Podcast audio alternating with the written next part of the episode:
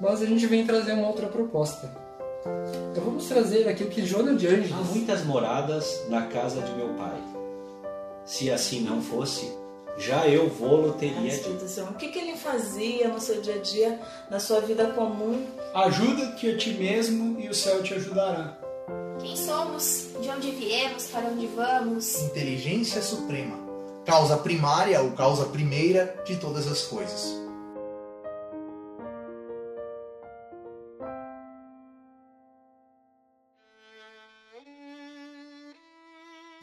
Todos. Sejam todos muito bem-vindos à nossa exposição virtual da Sociedade Espírita Seara de Luz. Hoje eu gostaria de pedir a todos que estão por aí de uma conversa, não só uma exposição, não só eu falando e vocês ouvindo. Gostaria que vocês fossem interagindo junto.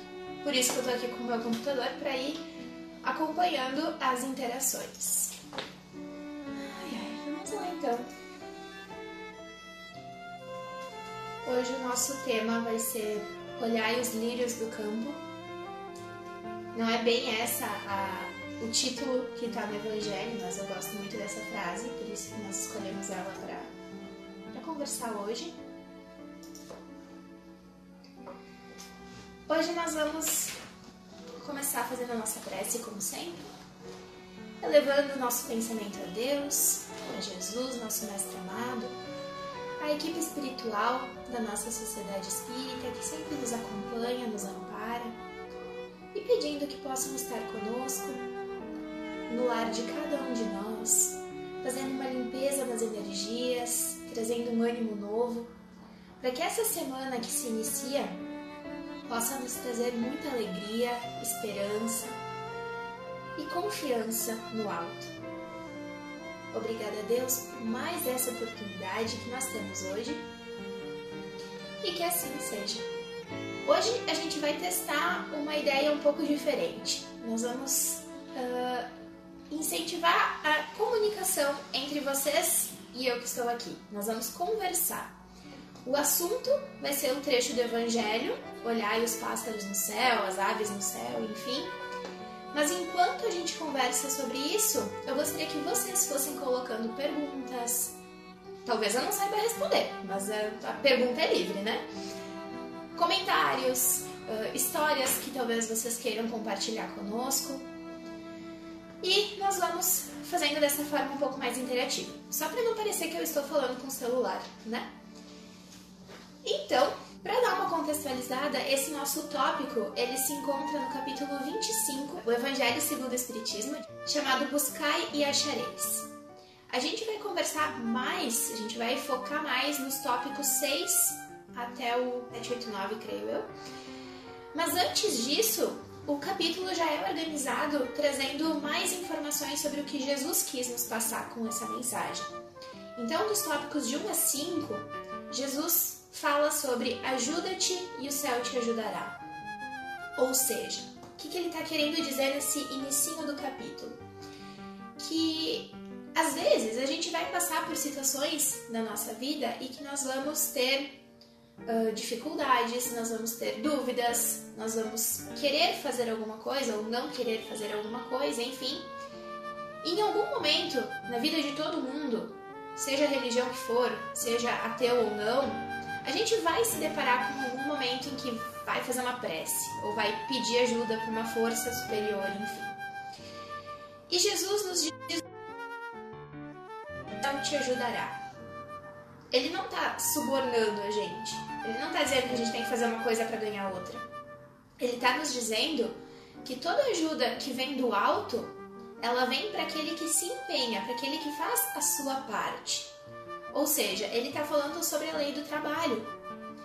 Vamos pensar assim: se ninguém no mundo trabalhasse, não haveriam vacinas, não haveriam medicamentos, não haveria internet para a gente estar tá conversando hoje, não, não teria lavouras para vender coisas para aqueles que não sabem plantar, como eu, por exemplo. Então, a nossa vida seria extremamente difícil se ninguém trabalhasse. Mas lembrando que trabalho não é só aquele no qual eu produzo um serviço e cobro por ele. Trabalho é toda ocupação útil, de acordo com o livro dos Espíritos. Toda ocupação útil pode ser considerada trabalho. Ou seja, nós aqui conversando, estamos trabalhando também, porque nós estamos ocupando o nosso tempo de uma forma útil. Estamos falando sobre Jesus, estamos falando sobre progresso, sobre evolução, sobre doutrina espírita, e isso tudo é útil para o nosso aperfeiçoamento moral. Meu, de vocês, de quem vai ouvir depois. Então, dessa forma a gente está trabalhando. E conforme a gente vai trabalhando, nós vamos ocupando o nosso tempo de uma forma útil, a gente vai subindo uns degrauzinhos na evolução. Ou seja, trabalho e progresso, a lei do trabalho e a, desculpa, e a lei do progresso, elas estão caminhando lado a lado. Uma é consequência da outra. E o que ele está dizendo não é que eu tenho que fazer tudo por mim e que se eu não trabalhar eu não consigo nada na minha vida. O básico nunca me falta. Então, se eu trabalhar, eu vou conseguir me ajudar de uma forma mais efetiva. Eu vou estar tá mostrando para Deus assim, ó, eu realmente quero isso, eu tô pronta para isso e assim a espiritualidade consegue nos auxiliar. Feita essa contextualização, né? Nós temos que nos ajudar, trabalhar e, e mostrar uma predisposição a receber ajuda, e assim o céu nos ajudará. E logo em seguida, Jesus nos traz o seguinte contexto, que agora é a passagem números, no item 6 do capítulo 25 do Evangelho segundo o Espiritismo. Observai os pássaros do céu. Não acumuleis tesouros na terra, onde a ferrugem e os vermes comem, e onde os ladrões desenterram e roubam. Acumulai tesouros no céu, onde nem a ferrugem nem os vermes os comem Porquanto, onde está o teu tesouro, aí também está o vosso coração. Ou seja, Jesus está nos dizendo o seguinte: que não é aqui que a gente tem que concentrar os nossos maiores esforços. Não é para aqui, aliás. Aqui nós estamos temporariamente. A gente às vezes uh, estuda o Espiritismo, a gente vê palestras, ou alguma outra religião também, mas vamos falar aqui do, do Espiritismo basicamente, tá? Nós estudamos o Espiritismo e lemos e vamos em palestras e grupos de estudo, e é um ciclo que nunca acaba, porque a gente nunca acaba de aprender, e a gente aprende que somos seres imortais. Aí desliga o computador ou sai do centro, vai para casa, vai trabalhar, e a gente age, na maioria das vezes, como se eu nunca tivesse tido contato com essas informações. Às vezes nós agimos como se nós não fôssemos seres imortais. A gente age como se ah, se eu não conseguir dinheiro agora, eu nunca mais vou conseguir. Se eu não comprar um carro agora, eu nunca mais vou comprar. Se eu não fizer isso agora, eu nunca mais vou fazer. Mas nós somos seres imortais. Ou seja, não é agora, se eu não tô, se eu não sou rica agora, por exemplo, não quer dizer que eu nunca vou ser ou que eu nunca fui. Só quer dizer que nesse momento não é o que eu preciso para alcançar os meus objetivos. Porque quando nós encarnamos, quando a gente nasce nesse plano, nós temos todo um planejamento reencarnatório que é feito visando alguns objetivos. Eu vou falar de planejamento de aula porque eu sou prof, mas todo mundo que já fez algum tipo de planejamento sabe que tem algumas etapas que a gente rascunha, né? Porque um, plan, um plano, um planejamento, ele nunca é fixo, não é 100% garantido que aquilo vai acontecer. Então, primeiro, a gente coloca um tema nesse nosso planejamento. O que, que eu vou tratar hoje nessa aula, por exemplo? Qual vai ser o, o tema da minha encarnação? Onde que isso vai acontecer? Se eu estou pensando numa aula, eu vou pensar em, em qual espaço da escola, por exemplo. Vai ser na sala de aula? Vai ser na quadra? Vai ser no refeitório? Sei lá, onde que vai ser? Quais recursos eu vou precisar?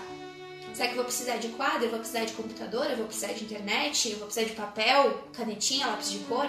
Eu preciso pensar nisso antes, né? Do lado de lá a gente pensa quais recursos eu vou precisar durante essa encarnação.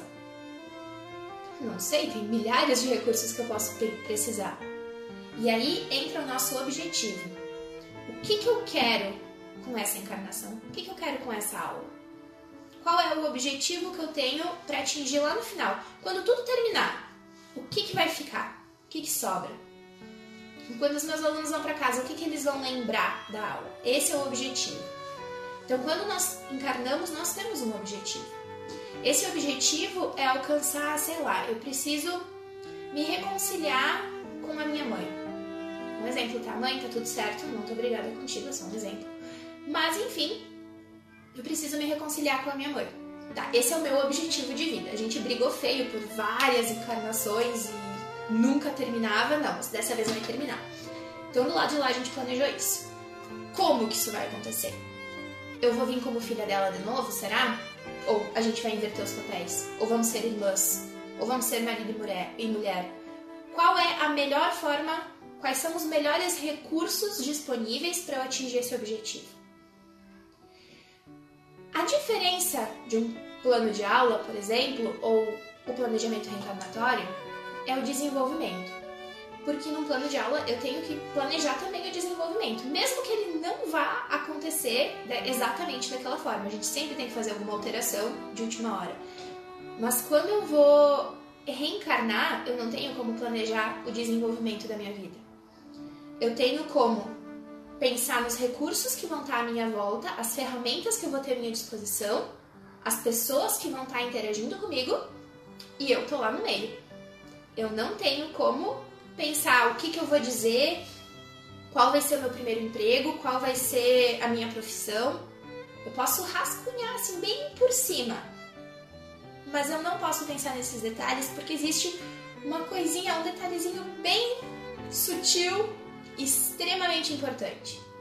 Enquanto eu olho os comentários, eu quero ver se vocês sabem qual é esse detalhezinho que me impede de planejar o desenvolvimento da minha vida. Vão comentando aí, por favor. Não me deixem no vácuo, porque é bem ruim ficar no vácuo, tá? Bem ruim fazer perguntas sem resposta. O pessoal do Instagram pode ir comentando da mesma forma, que daí o pessoal da, da técnica me avisa. Da equipe técnica, que chique. Vamos ver os comentários agora. Enquanto isso, vocês têm tempo para pensar. Vão pensando aí. Qual é esse detalhezinho que me impede de planejar o desenvolvimento da minha encarnação?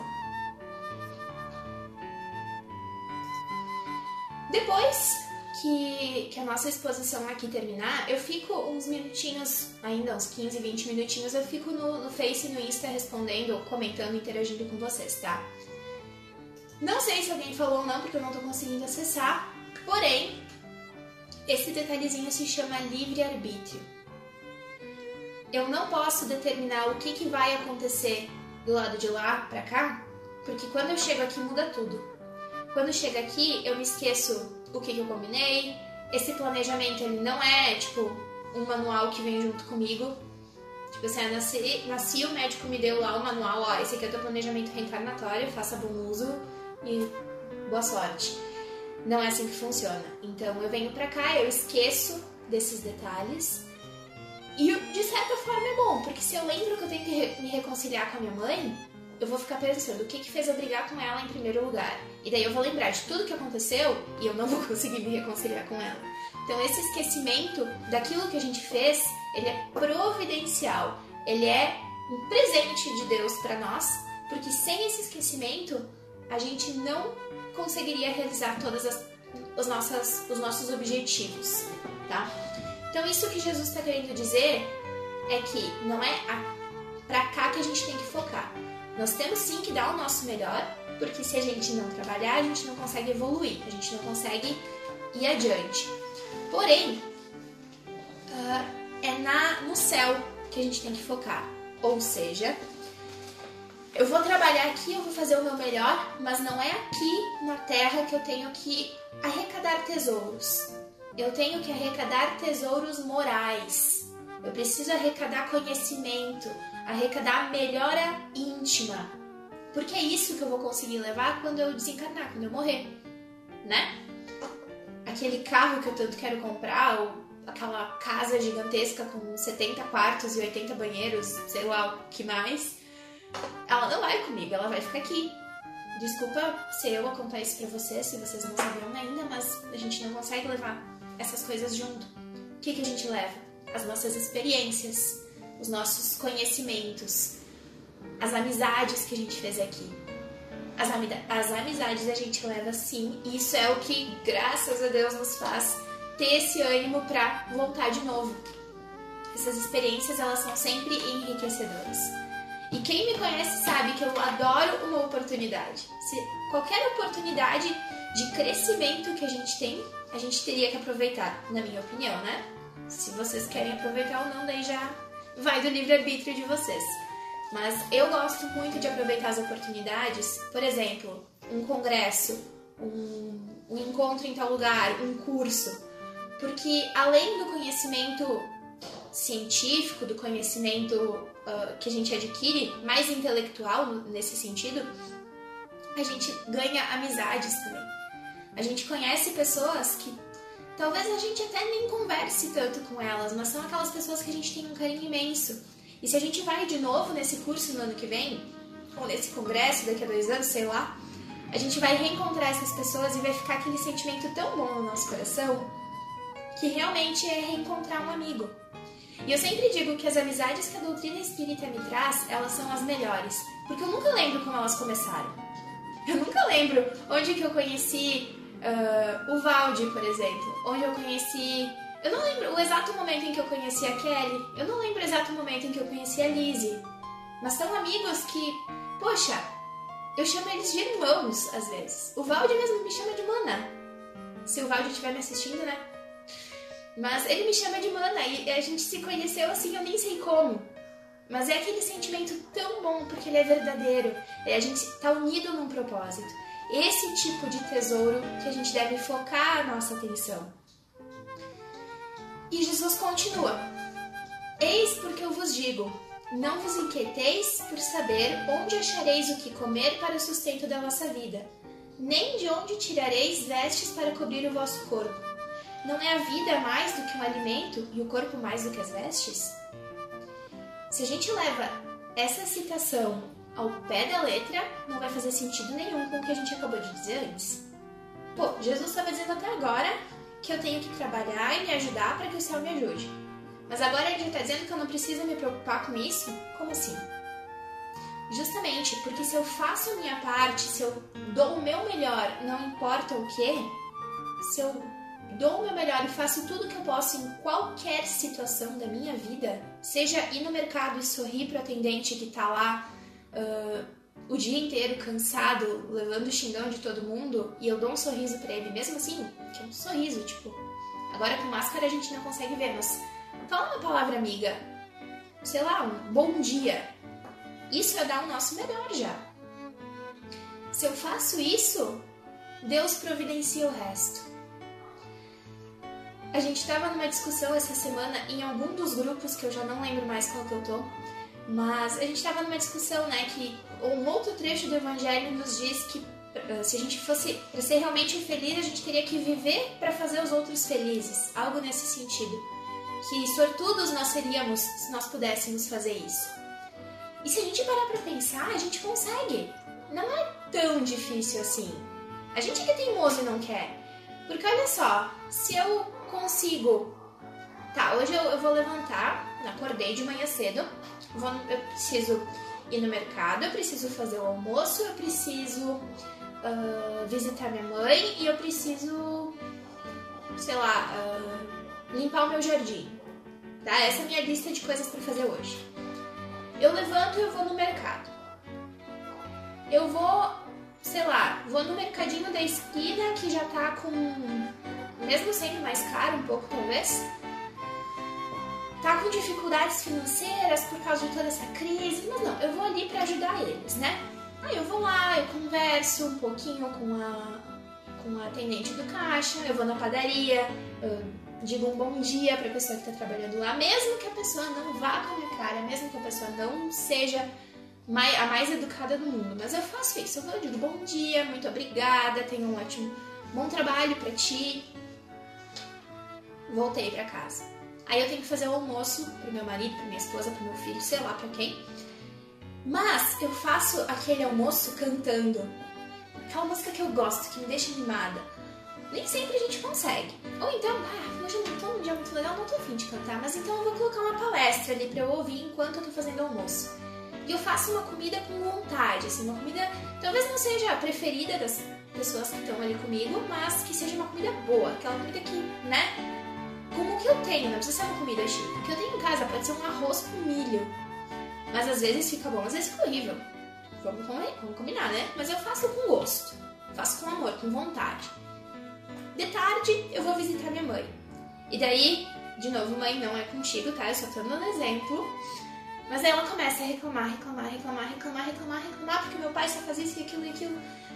E daí eu já não aguento mais, mas eu tô lá, dando um suporte, eu tô pedindo pra ela, bah, uh, será que não é por causa disso? Não, mas pensa, sei lá, eu dou um jeito de acalmar ela, de fazer ela uh, se acalmar com ele ou com alguma outra situação, né?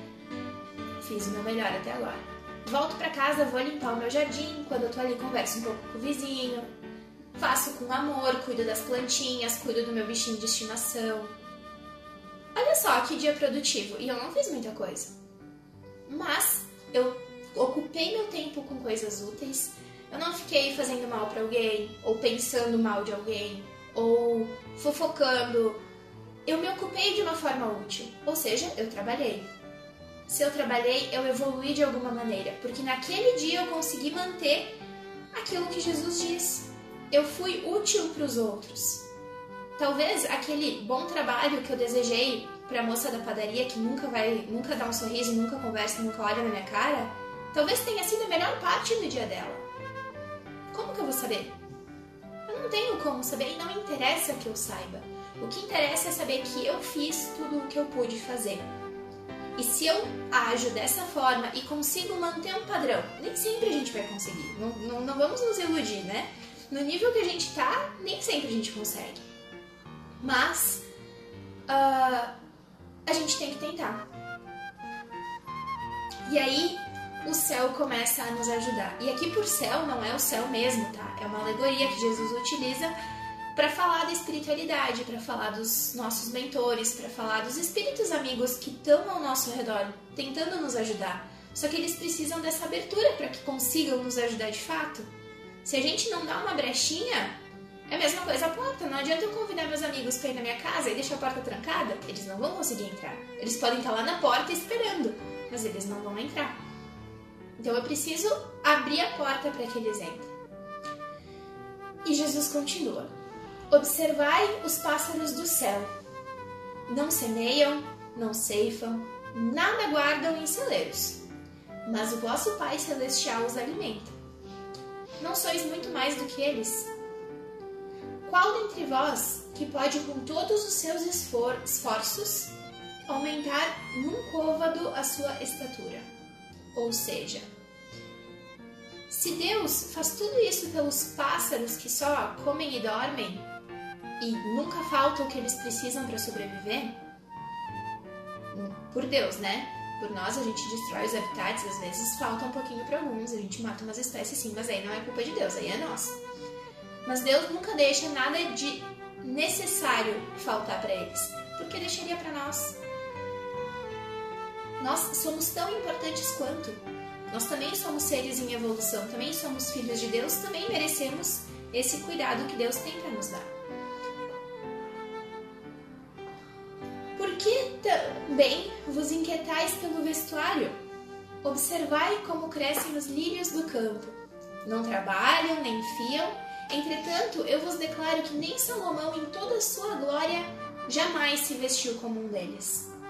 Ora, se Deus tem o cuidado de vestir dessa maneira a erva dos campos, que existe hoje e amanhã será lançada na fornalha, quanto maior cuidado não terá em vos vestir, ó homens de pouca fé.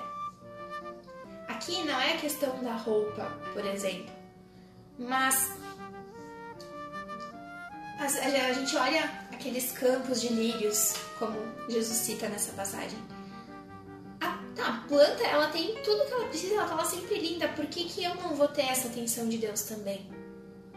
E a gente pensa, nossa, a plantinha não faz nada, ela só existe. Faz também. E trabalha às vezes muito mais do que nós Porque a planta, ela retira os nutrientes do solo, pega a luz do sol, pega o gás carbônico que está no ar, junta tudo, transforma lá no que ela precisa para sobreviver e como resultado, como um, um resto, uma sobra, ela larga oxigênio. E sem oxigênio, nenhum de nós estaria aqui hoje, porque o nosso corpo ele precisa do oxigênio. Então, olha só que massa, ela faz tudo isso e a gente nem percebe que ela está fazendo. Então, ela também está fazendo, ela está buscando e achando. Porque realmente, se a gente ficasse lá só existindo, a gente não acha nada. É aquela história, às vezes, que a gente não percebe como Deus age em nossas vidas. Tem uma historinha do barco que o cara tá navegando lá no mar, né? E daí o barco tá para afundar. E ele começa, ele tá perdido no meio do nada, não tem ilha para lugar nenhum, ele não sabe onde ele tá. E ele começa a fazer prece. Deus, por favor, me ajuda, me ajuda. Deus, manda um socorro, vem me buscar e me leva de volta pro, pro continente. E daí, lá pelas tantas, vem o barco da, lago, da, da Lagoa Costeira, não. Vem o barco da guarda costeira e vem ajudar. Não, não, a gente viu que tu tá aí perdido, vamos lá. Não, não, Deus vai vir me ajudar. Aí dali a pouco passa um cruzeiro e eles, bah, tu tá perdido, precisa de ajuda. Não, não, Deus vai me ajudar. E passa vários e vários até que o barco afunda e o cara morre. E daí ele fica pensando, cara, mas Deus não vai vir me ajudar. Só que olha quanta ajuda Deus mandou e ele não quis aceitar. E quantas oportunidades passam na nossa vida e a gente não quer aceitar porque a gente fica esperando que as, que as nuvens abram, que saia uma luzinha e que pare na nossa frente o que a gente quer. A gente não tá buscando. Se a gente buscar, a gente acha. Se a gente fizer por merecer, a gente consegue, a gente recebe isso. E como que eu sei o que eu tô fazendo para merecer? A gente nunca sabe.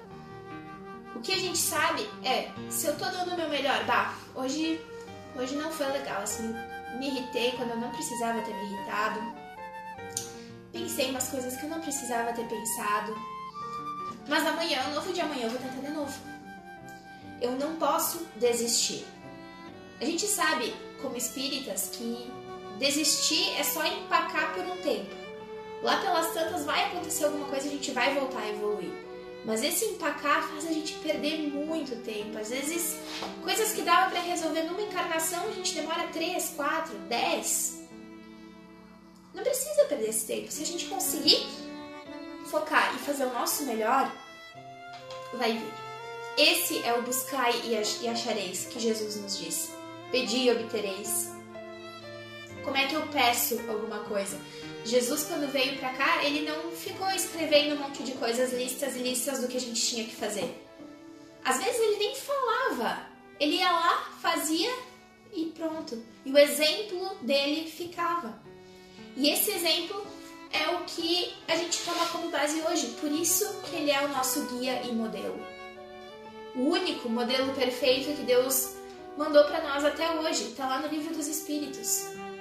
Nós, seguindo Jesus, a gente talvez não consiga fazer tudo como ele fazia. Mas se a gente pensar assim, bah, como Jesus faria nessa situação? O que, que, ele, o que, que ele diria? A gente vai conseguir ter uma ideia assim bem aproximada da reação dele. Talvez a gente consiga ter uma reação um pouquinho parecida. E já é um começo. O que importa é que a gente nunca desista de tentar e que a gente continue fazendo o nosso melhor a cada dia. Por hoje nós ficamos por aqui. Deixa eu ver se eu consigo agora acessar uh, o Face. A Melina diz que sente muita saudade da família e dos amigos, mas que é grata pela oportunidade de estar vivendo na África e vivendo novas experiências e fazendo novas amizades. Isso! Pensa, Melina, que tu tá em outro lugar, tu tá vivendo coisas muito diferentes. As amizades que tu fez aqui, elas não vão se acabar. Se elas foram verdadeiras, se elas foram de coração, tu vai ter elas para toda a eternidade.